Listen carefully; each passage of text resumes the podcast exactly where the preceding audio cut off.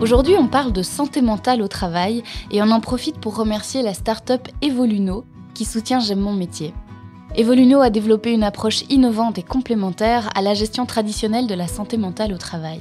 Leur solution digitale permet l'apprentissage de techniques prouvées pour mieux gérer le stress, mieux dormir, mieux gérer son humeur, mieux interagir avec les autres et propose aussi des séances gratuites et adaptées avec un psychologue. Evoluno travaille avec des dizaines d'organisations publiques et privées de toute taille et tout secteur, alors pourquoi pas la vôtre? Pour plus d'infos, visitez leur site web evoluno.com.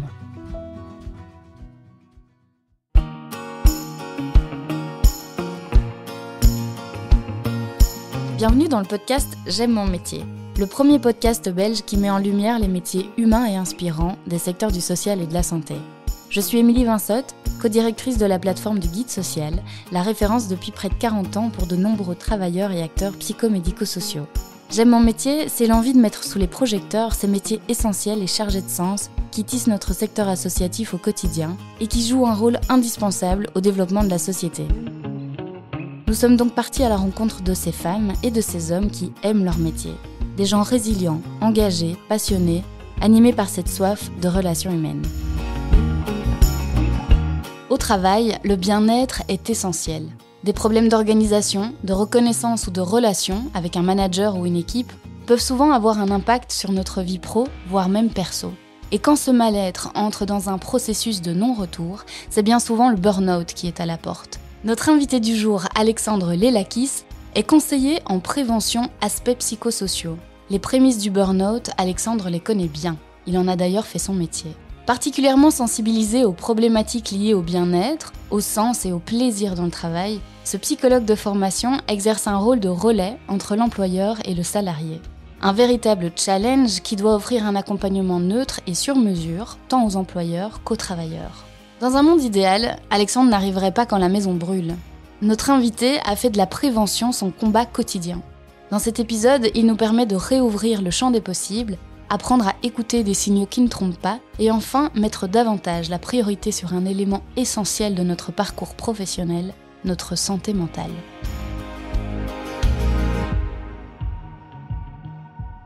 Bonjour Alexandre. Bonjour Émilie. Comment tu te sens? Très bien, très heureux d'être ici avec toi. Nous aussi. Euh, je te propose de te présenter et puis de nous présenter le métier pour lequel tu es là aujourd'hui. Donc, euh, je suis Alexandre Lelakis, j'ai 35 ans. Je suis psychologue de formation et conseiller en prévention pour les aspects psychosociaux euh, aujourd'hui. Nous, on avait envie de te, faire venir parler au micro de J'aime mon métier parce qu'on entend énormément parler de burn-out au niveau des professions du social et de la santé, des professions non marchandes dans l'ensemble. Est-ce que tu pourrais nous décrire un petit peu le, bilan là en ce moment euh, Est-ce qu'il y, a plus de burn-out qu'avant euh, Comment est-ce que les choses sont ressenties dans ton secteur? Il y a beaucoup plus de burn-out qu'avant. Je, pense qu'on peut lire euh, des tas d'articles maintenant qui, qui attestent factuellement avec des chiffres la croissance du nombre de burn-out. Et donc, pour moi, c'est vraiment le, symptôme qu'il y a quelque chose qui va pas dans la gestion et dans le modèle, en fait, qui est celui du curatif actuellement. Donc, c'est-à-dire qu'on attend, à un moment donné, qu'il y ait vraiment des conséquences, et parfois aussi dramatiques que celles du burn-out, pour réagir, comprendre et intervenir. Et donc là, on arrive à un stade où il faut changer de modèle, et pour moi, il faut anticiper, en fait, ces conséquences-là. Et donc, c'est faire de la prévention. Donc, c'est vraiment ne pas attendre qu'il y ait un impact parfois aussi important tel que le burn-out sur la santé psychologique et physique des travailleurs et de mettre des choses en place avant pour ne pas arriver à ce stade-là. Oui, comment est-ce qu'on qualifie un burn-out? Est-ce qu'il y, a des aspects, des critères très précis pour dire qu'un employé est en burn-out? Alors, moi, j'ai envie de le définir euh, comme un processus. Donc, euh, c'est vraiment quelque part une sorte de descente aux enfers, si je peux dire. Et il va y avoir un tas de signaux euh, donc, que vont nous envoyer notre corps, notre esprit, ça va être, euh, ça va toucher le sommeil, ça va toucher l'alimentation, ça va toucher la motivation. Et donc en fait, il y a un tas de signaux comme ça qui arrivent et que euh, la personne ne va pas voir, ne va pas sentir, ou va minimiser, ou va refouler. Et donc là, c'est une course contre la montre qui est commencée, dont la personne n'a pas connaissance. Et il y a un moment donné où c'est allé tellement loin que le corps réagit, l'esprit réagit, et là, il y a un moment de rupture. Et là, en fait, on n'arrive plus à sortir de son lit. Et là, on est dans une situation d'épuisement qui fait que on va avoir besoin de mois et de mois de récupération, d'un accompagnement multidisciplinaire pour se soigner. Parfois, j'entends que on est en burn-out euh, deux semaines. Pour moi, c'est inexact. Donc, c'est-à-dire qu'on ne peut pas être en burn-out pendant deux semaines. Quand on arrive à une situation de burn-out, c'est vraiment ce processus qui s'est installé et ce moment de rupture dans lequel après on a besoin vraiment de plusieurs mois pour, euh, pour se reconstruire.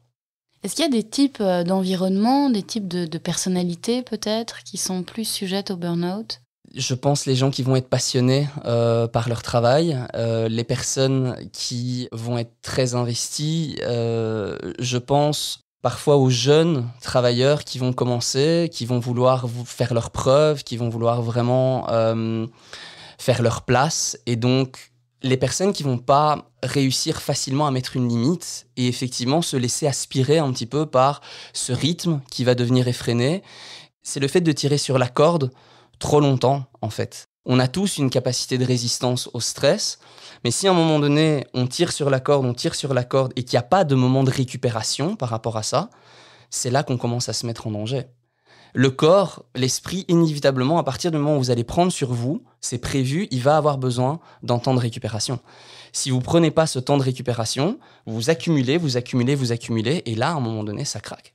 Quels seraient les signaux, selon toi, avant-coureurs, qui pourraient euh, présager le burn-out? Ça peut avoir une conséquence directement sur le physique de la personne. Donc là, ça va être des, troubles musculaires, des troubles cardiovasculaires, digestif, ça va toucher le sommeil, ça va toucher l'alimentation. Il peut y avoir des, symptômes à un niveau plus cognitif aussi, donc des troubles de concentration. J'avais l'habitude de faire une tâche en 10 minutes, ben maintenant je me rends compte que la même tâche, je la fais en 30 minutes. Ça peut être des troubles de la mémoire, donc j'oublie un certain nombre de choses. Ça peut être la reprise euh, de, Ben voilà, j'avais arrêté de fumer, euh, ben là je, je suis dans une période un petit peu difficile, je, je reprends la clope. Euh, c'est de l'irritabilité. Donc il y a, y a, des tas de signaux comme ça qui veulent pouvoir dire quelque chose. Et c'est vrai qu'on a cette tendance de minimiser ces signaux. Et donc il y a beaucoup de résistance par rapport à ça. Et, parfois il y a beaucoup de culpabilité par rapport à ça. Et donc c'est important de dire que ben non on n'est pas des machines qu'on est des êtres humains et que Parfois, c'est normal de ressentir ces symptômes-là, mais c'est ne pas avoir ce réflexe spontané de se dire c'est pas grave, euh, ben oui, euh, je dors pas bien, ben oui, à un moment donné, j'ai moins d'énergie, euh, c'est l'hiver. Alors, ça ira mieux demain. Voilà, ça ira mieux demain.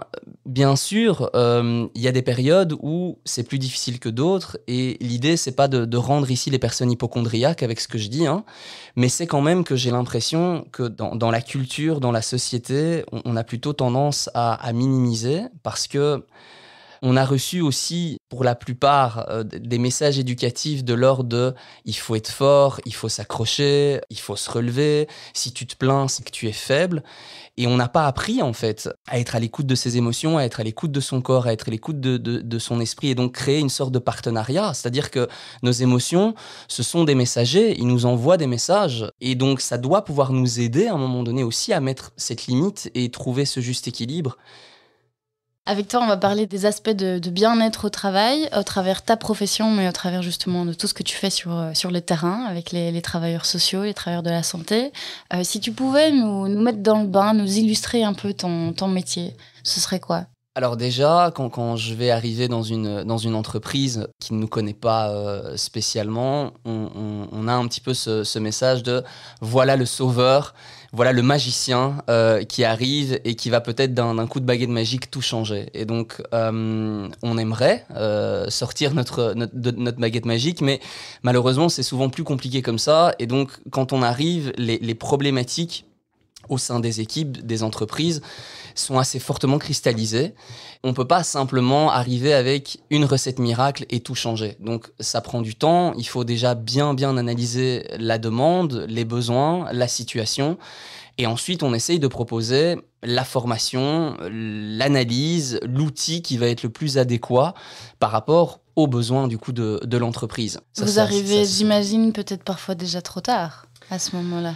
Alors, j'ai envie de dire qu'on n'arrive jamais trop tard. C'est toujours bien d'arriver à un moment donné, mais c'est sûr que au plus tard on arrive, au plus il y aura eu des dommages sur la santé psychologique, physique des personnes. Et donc là, on a, on a moins de marge de manœuvre. Au, plus tôt on arrive, au plus on a la possibilité de recréer du lien, de recréer de la communication, de mettre en place des, des, choses constructives, on va dire. Donc c'est sûr qu'au plus tôt, le mieux. Qu'est-ce que tu en as marre d'entendre sur ton métier? Ce que j'ai marre d'entendre sur mon, sur mon métier, c'est euh, je ne le connais pas. Donc, euh, je, ne sais pas qui vous êtes, conseiller en prévention, jamais entendu parler. Euh, donc ça vraiment, c'est quelque chose sur lequel je travaille. C'est un de mes combats de pouvoir mettre la lumière, de pouvoir valoriser ce métier. J'aimerais vraiment que les personnes me disent Ah, conseiller en prévention pour les aspects psychosociaux. Mais oui, je vois tout à fait qui vous êtes, mais on en est encore très très très très loin. Mais c'est un métier qui est nouveau, c'est un métier qui existe depuis longtemps Non, ça fait 20 ans qu'il existe ce métier. La législation donc euh, sur le bien-être au travail dans, dans, dans laquelle le métier s'inscrit, la première législation, elle est sortie en 96, et donc il y a eu des différents arrêtés royaux 2002, euh, 2007 euh, et, 2014. Donc la loi a évolué, mais c'est quand même, c'est pas récent. Donc, euh, mais ça reste, ça reste méconnu. Et comment est-ce que tu vas définir ton métier de conseiller en prévention? Est-ce que tu vas travailler plutôt de manière individuelle ou de manière collective? C'est important d'expliquer que le métier de conseiller en prévention s'inscrit dans la législation sur le bien-être au travail. Moi, ma spécialité, c'est les risques psychosociaux. Dans les missions que je, réalise, il y a une partie individuelle et une partie collective. Et dans la partie individuelle, chaque personne a la possibilité, qui travaille dans une boulangerie, dans un hôpital, euh, dans un magasin de vêtements, toute entreprise, de faire appel à un conseil en prévention pour les aspects psychosociaux. Donc c'est un droit qui est offert aux travailleurs. Donc on prend le temps de faire le tour de la situation problématique de la personne, donc comment les choses ont commencé, où on en est au moment de l'entretien et comment les choses pourraient évoluer par la suite. Et donc là, on a différents types d'interventions, différents types d'accompagnement qu'on peut proposer aux travailleurs. C'est important de dire aussi que on les reçoit en toute confidentialité. Donc, ça veut dire que vous allez nous rencontrer. On est tenu au secret professionnel. Donc, il n'y a rien qui peut sortir de cet entretien jusqu'à ce qu'on reçoive éventuellement un mandat pour le faire. Donc, à l'inverse aussi d'un syndicat, d'un avocat, à l'inverse d'un membre de la direction qui engage la responsabilité de l'employeur, nous, on prend parti pour personne, on ne défend personne. On a vraiment pour objectif de prendre connaissance des problématiques qui nous sont amenées et d'offrir euh, le, meilleur accompagnement possible aux, personnes. Et alors, tu travailles aussi de manière collective? Oui. Comment ça se passe?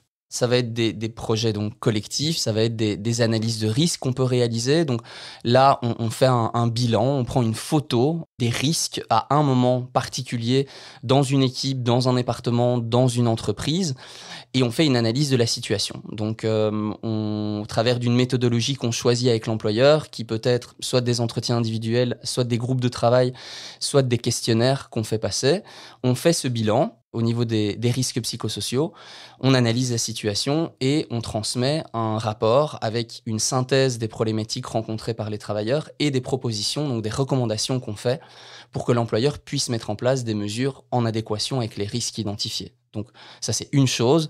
On peut animer des formations, donc euh, des formations sur la gestion du stress, sur la gestion du, des conflits, sur la prévention euh, du burn-out, sur la résilience. Enfin il y a un tas de thématiques euh, sur lesquelles on peut, on peut, on peut proposer des, formations, des ateliers où on, va regrouper des personnes qui auraient été voilà, victimes de, de, de, risques psychosociaux, de stress. Et donc là, on échange un petit peu les situations et les bonnes pratiques. On peut accompagner l'employeur dans la mise en place d'une politique de prévention sur l'absentéisme, sur la gestion des assuétudes. Donc voilà, les missions sont vraiment euh, très, très riches et très, très diverses. L'employeur pourrait se sentir un petit peu fliqué et l'employé pourrait se sentir aussi un peu fliqué. Donc comment est-ce que tu arrives à mettre tout le monde à l'aise et à bien faire comprendre que tu restes très indépendant? Il faut quand même bien se rendre compte qu'un burn-out, euh, un arrêt maladie longue durée, c'est évidemment un drame pour la personne qui le vit, mais il faut aussi penser à l'impact que ça a sur l'équipe. Donc, si on prend une infirmière, une infirmière qui est en burn-out, une aide-soignante qui est en burn-out, ben, ok, à un moment donné, il va falloir la remplacer. Euh, si on ne la remplace pas suffisamment vite, c'est la charge de travail qui va tomber sur les autres infirmières. Il y a un questionnement qui va se poser sur ah ben si ma collègue elle est tombée en burn-out, qu'est-ce qui fait que moi je ne suis pas la suivante?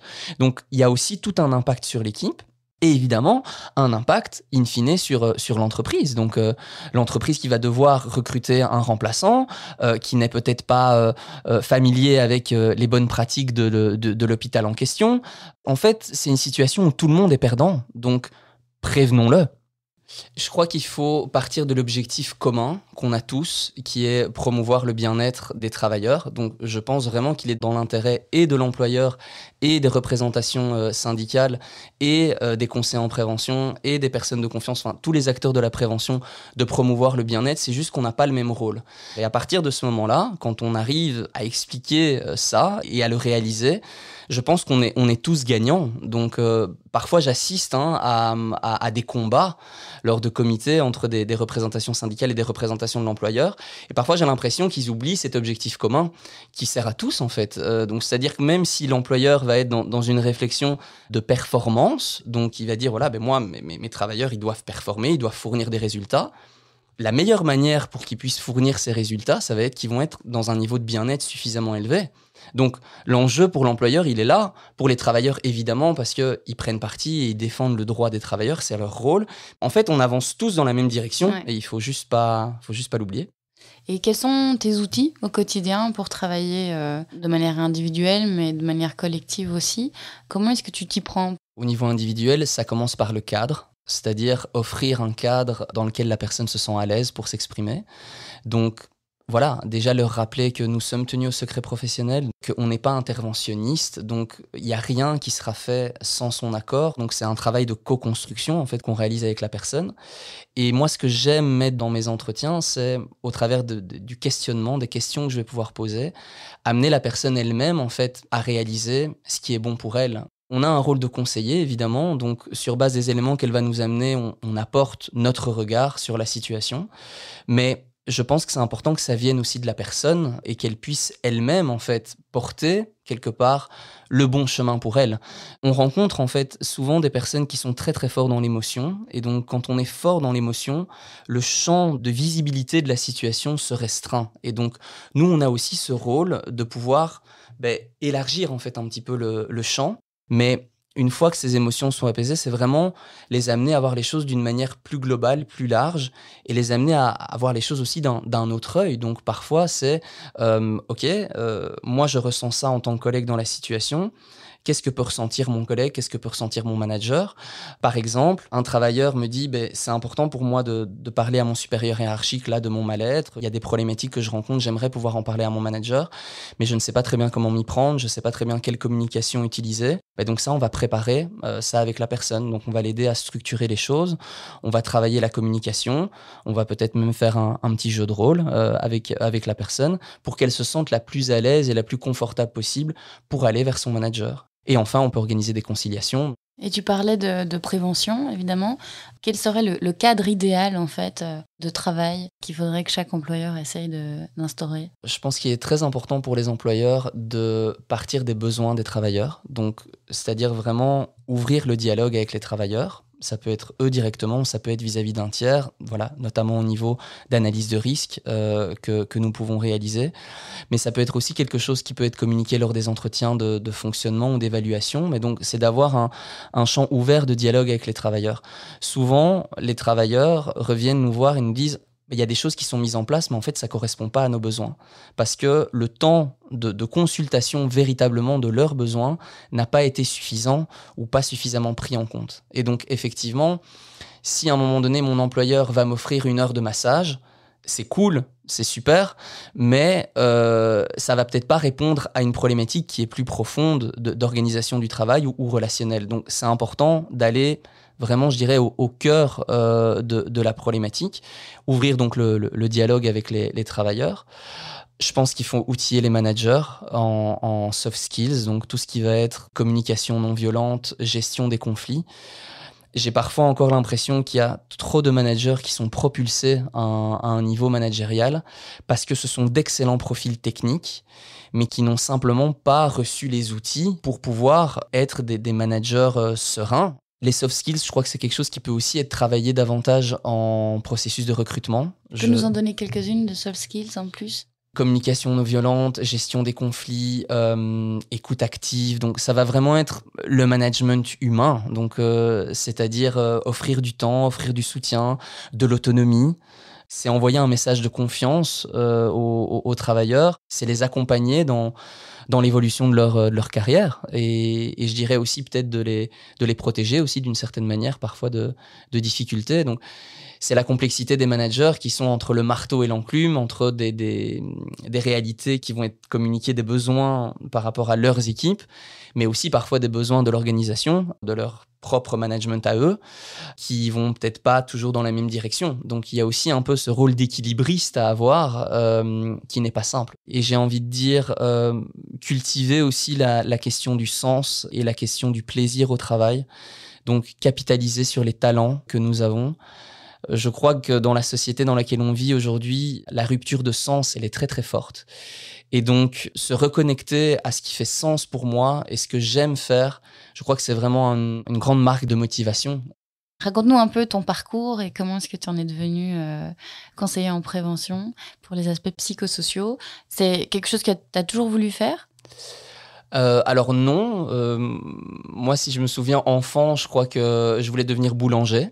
Puis j'ai compris que pour devenir boulanger, il fallait se réveiller très très très très tôt.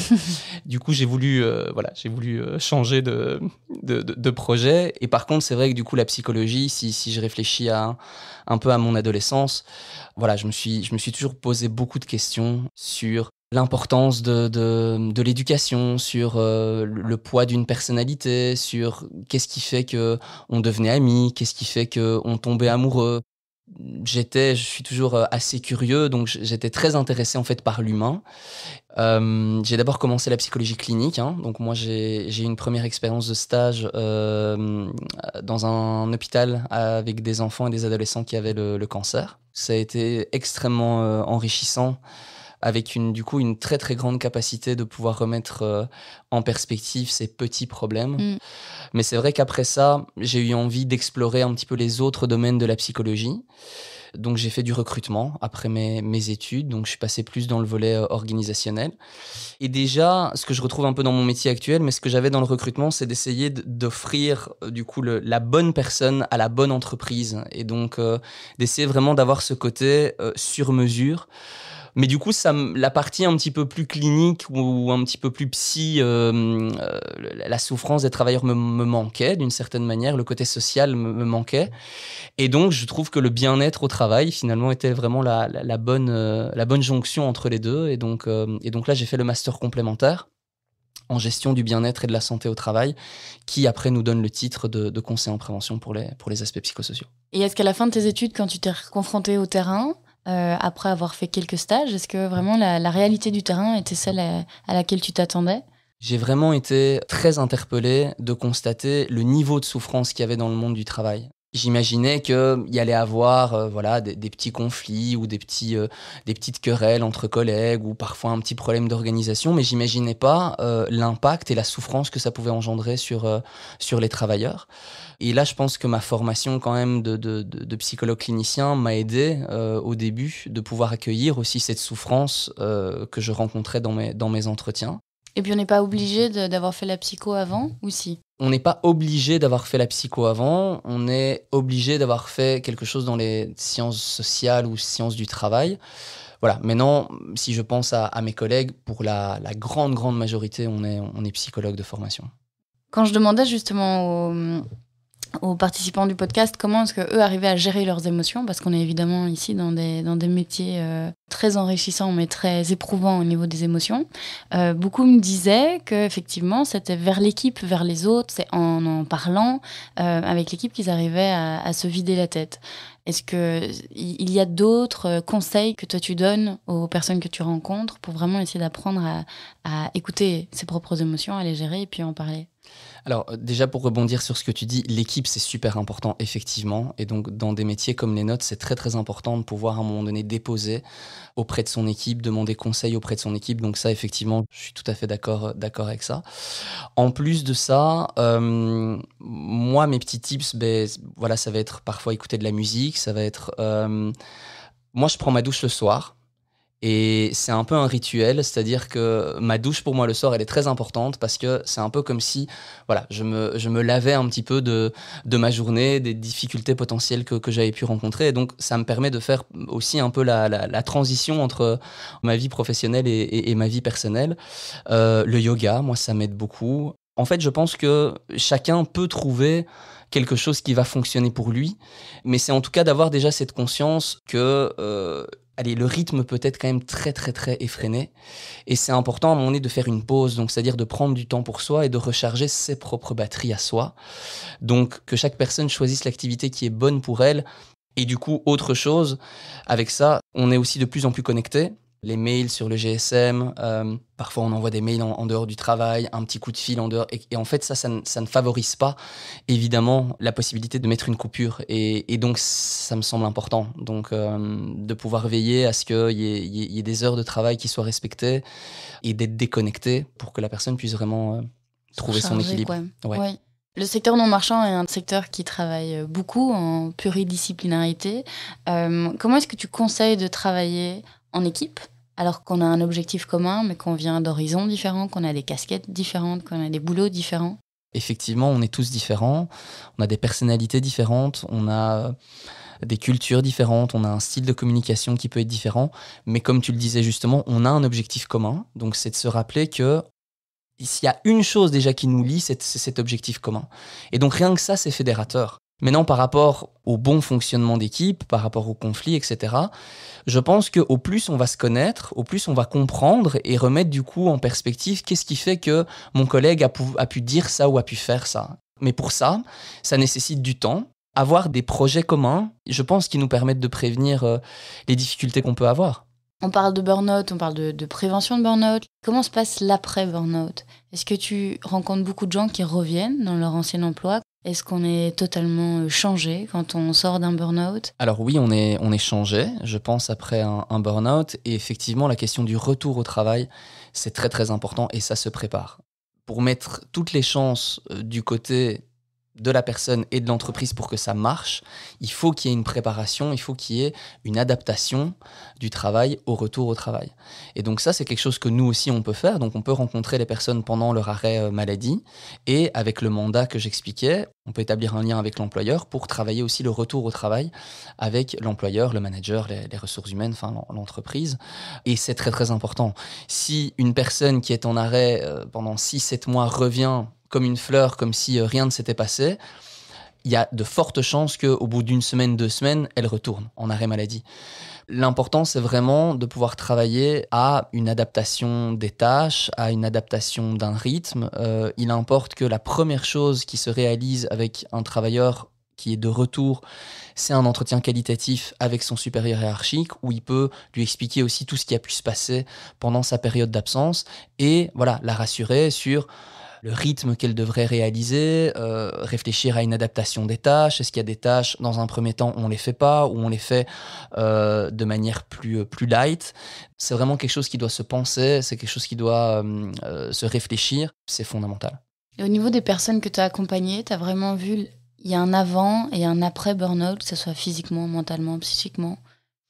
Oui, c'est-à-dire que c'est vraiment une crise en fait. Hein. Euh, donc euh, ça, remet beaucoup beaucoup de choses en question et, et, effectivement, une personne qui aura pu être bien accompagnée pendant son arrêt aura été outillée pour justement mettre une limite plus facilement, pour mettre la priorité sur sa santé et, en fait, elle aura compris que sans la santé, dans la vie, en fait, on n'a rien. Donc euh, vous pouvez tourner le problème dans tous les sens. Euh, si vous n'avez pas la santé, tout ce que vous voulez faire, vous ne pouvez pas le réaliser. J'invite vos auditeurs à, me contacter ou à te, contacter, euh, Émilie, s'ils arrivent à trouver une priorité qui est plus importante que la santé. Il n'y en a pas. Que tu veuilles t'occuper de tes enfants, que tu veuilles euh, développer ta carrière, que tu veuilles t'amuser, que tu... En fait, tout ce que tu veux faire, si tu n'as pas la santé suffisante pour sortir de ton lit et le faire, tu ne le feras pas. Donc là aussi, il y a, un vrai changement pour moi de, perspective, de priorité à avoir et de se dire, ok, moi maintenant, j'ai un corps, j'ai un esprit, il m'envoie des messages, j'ai des émotions, je les accueille et euh, je mets la priorité à ça. Si je prends par exemple juste le secteur hospitalier, on entend ça euh, bah, évidemment beaucoup plus depuis le Covid, mais c'est pas nouveau. Le secteur hospitalier, c'est compliqué. Les infirmières et les infirmiers sont bien plus en burn-out euh, que le reste du secteur. Est-ce qu'il est déjà trop tard? Alors, ça dépend comment on va définir le trop tard. Euh, c'est sûr qu'une personne qui est en burn-out, on, est en tout cas déjà très très très très tard dans ce qu'on aurait pu faire avant pour le prévenir. Donc euh, oui, le, secteur hospitalier, c'est un secteur qui est à risque. c'est un secteur où on a beaucoup beaucoup la tête dans le guidon. Donc c'est difficile de prendre du temps pour faire un pas de recul et à un moment donné simplement se poser la question de, OK, moi, en fait, là-dedans, comment je me sens? Ce sont souvent des, travailleurs qui pensent quelque part à l'autre avant de penser à, eux-mêmes. Donc, voilà, c'est des conditions qui effectivement ne favorisent pas la possibilité à un moment donné de mettre une limite, de conscientiser justement les, signaux avant-coureurs que j'expliquais. Donc euh, oui, euh, on est déjà tard quand on est dans le, dans burn-out, mais non, euh, voilà, j'aurais envie de dire que ce soit pour le travailleur qui le vit, c'est d'essayer, voilà, en étant accompagné de manière multidisciplinaire, de se ressourcer, de se soigner et de pouvoir être outillé pour la suite de, sa carrière, de sa vie, pour ne plus retomber dans, dans la même situation mais ce serait aussi pour euh, l'entreprise, les employeurs, les hôpitaux, de capitaliser aussi sur ces expériences pour ne pas euh, que ça puisse se reproduire.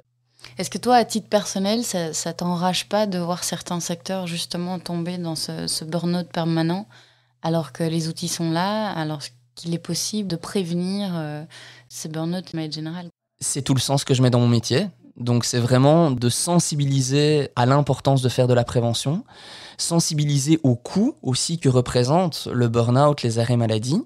Et aujourd'hui, c'est-à-dire qu'on n'est plus dans, dans, la question de la perception, on n'est plus dans la question de l'exagération. Il y a des chiffres factuels qui montrent la croissance du nombre de burn-out, qui montrent ce que ça coûte aussi euh, en termes d'allocation. Donc on n'est plus dans le dans l'exagération ou dans la perception. Il y a un problème qui est factuel et qui est là. Et vraisemblablement, ce qu'on a mis en place jusqu'à présent pour ne pas se retrouver là ne fonctionne pas.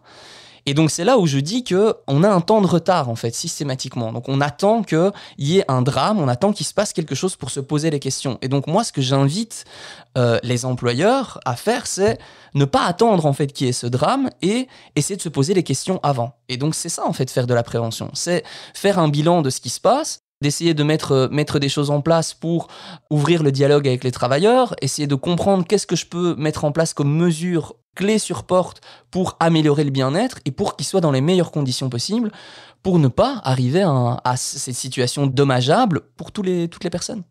Quand on parle revalorisation, justement, d'améliorer les conditions de travail, euh, la réponse euh, politique, en tout cas première, va parler d'augmentation de, salaire, euh, de budget. Est-ce que tu penses qu'il y a autre chose, il y a un regard différent à porter, par exemple, sur ce métier aussi, qui pourrait être la solution? La reconnaissance, ça passe aussi par un merci, par un bravo, par un félicitations, par un on est heureux du travail que tu accomplis on est fier que tu sois dans notre équipe. Euh, on n'est pas que dans, un besoin de, reconnaissance financière. Ça peut être, euh, oui, le, fait d'avoir un petit peu plus de temps, le fait d'offrir un, moment pour qu'on puisse créer du lien aussi dans notre équipe. Euh, tout ça, c'est de la reconnaissance. L'idéal, ce serait que spontanément, les entreprises viennent vers nous en disant, écoutez, globalement, ça va bien, mais on a envie de maintenir ce niveau de bien-être, on a même envie de l'améliorer encore s'il était possible de.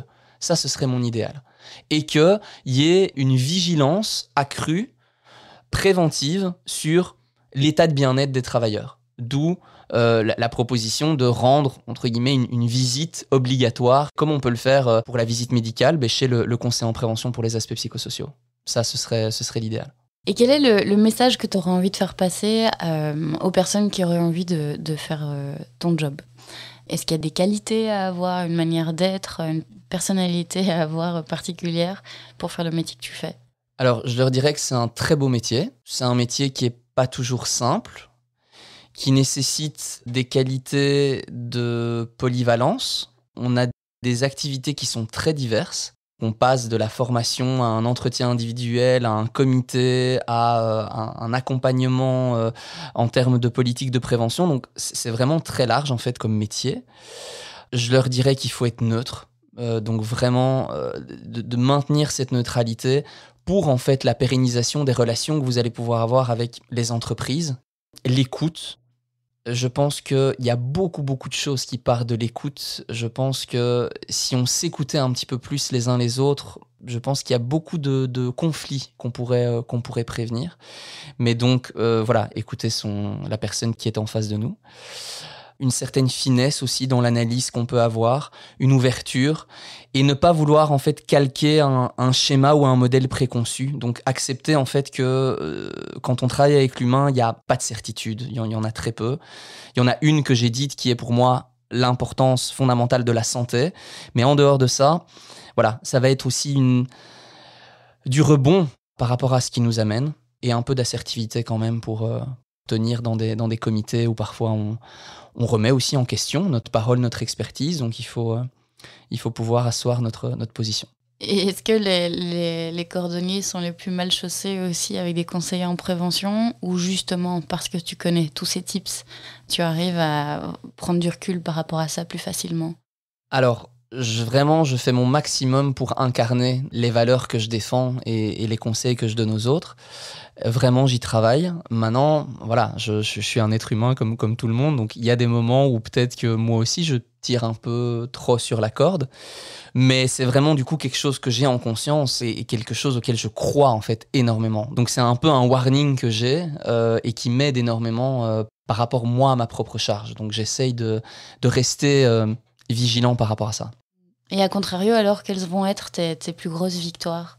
Ma plus grosse victoire, je dirais, ou mes plus grosses victoires, c'est quand vraiment je sens que mon message passe. Donc, c'est quand je sens que, euh, suite à une réunion ou plusieurs réunions avec des employeurs, justement le message, l'importance de faire de la prévention, le fait que si on investit dans la prévention, mais en fait c'est pas de l'argent qu'on perd, c'est de l'argent qu'on gagne. Euh, là vraiment, c'est une grande victoire pour moi. Et donc du coup, euh, que derrière il y a une politique de prévention qui est, mise en place, qu'on a la possibilité de, réaliser des formations, qu'on a la possibilité d'accompagner les managers, enfin un employeur qui va investir vraiment dans, la prévention, ça c'est une très grande victoire.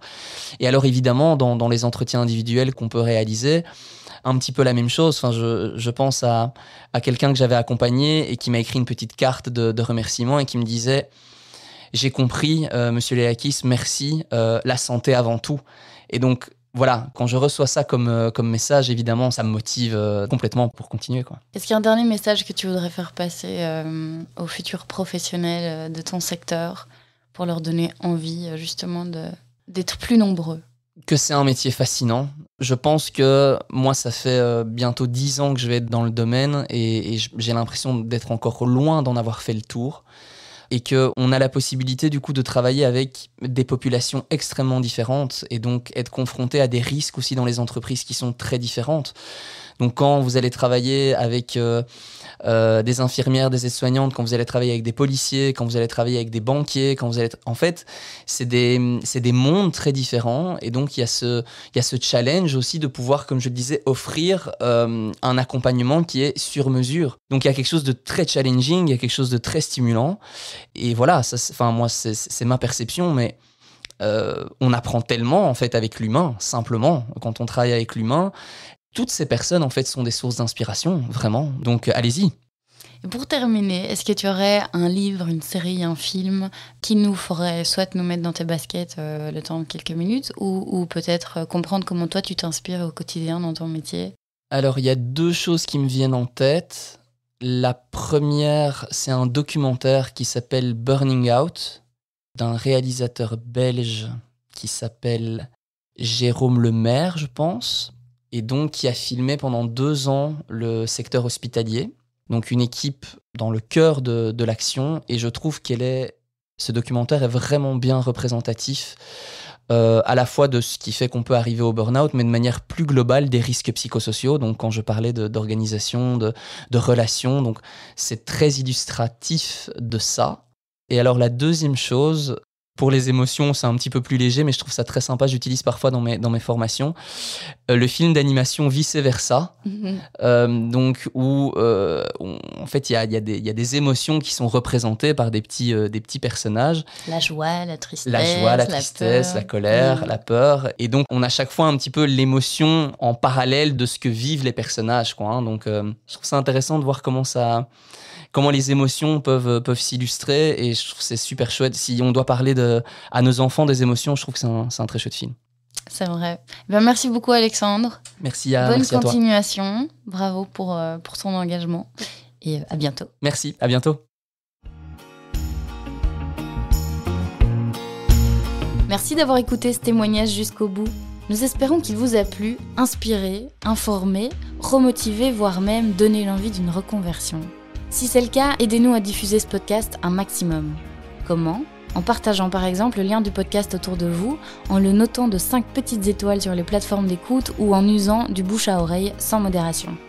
Et si ces thématiques vous intéressent, n'hésitez pas à aller faire un tour sur le site du guide social ou directement sur le site de J'aime mon métier, www.j'aime-mon-métier.be. Et enfin, si vous avez une question, une suggestion ou une envie de prendre la parole, envoyez-nous un email à podcast.guidesocial.be. Merci pour votre soutien et à bientôt